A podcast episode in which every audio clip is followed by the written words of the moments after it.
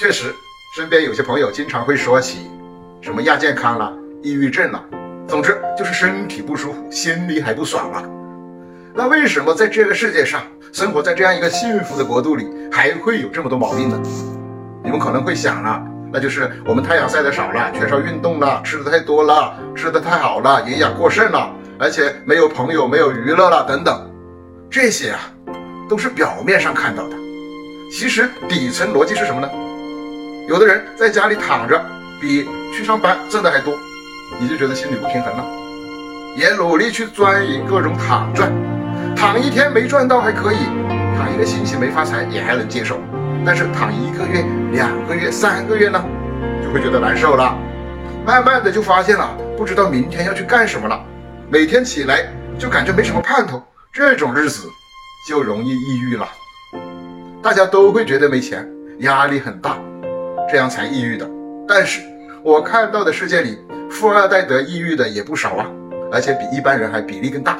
我有一位朋友在我店里做理疗的客人，他说他以前读大学的时候。班级里有一个特别好看的小姑娘，长得水灵又有钱啊，各种奢侈品买买买。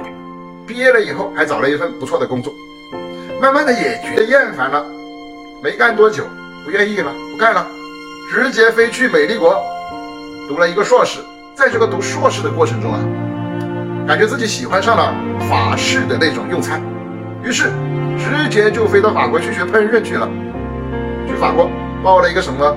蓝带课程，又去学开飞机，开完飞机还去学开游艇，花点钱都不是什么事儿，家里有钱嘛。后来呢？后来在一个深夜，他这个朋友给他打电话，就说：“你来看看，我抑郁了。”这个朋友跑过去一看，拉起他的手一看，全部都是一刀一刀拉的。你说这妥妥的人生赢家，把自己折腾成这个样子干嘛呀？他却说。你呀，不懂我的痛苦。我的痛苦就是我要什么有什么呀。我的明天不会比今天更好。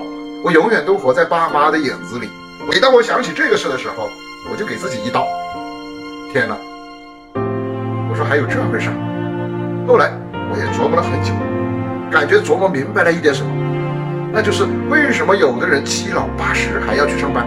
说白了就是给自己一个寄托，就怕自己对明天没有期望。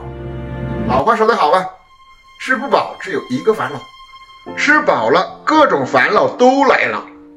你看我元气李子，一个元气满满的中医理疗师，每天起早贪黑的要做好多事情，还要拍视频开直播，为了啥呀？不就是为了你给我一个小心心吗？小红心。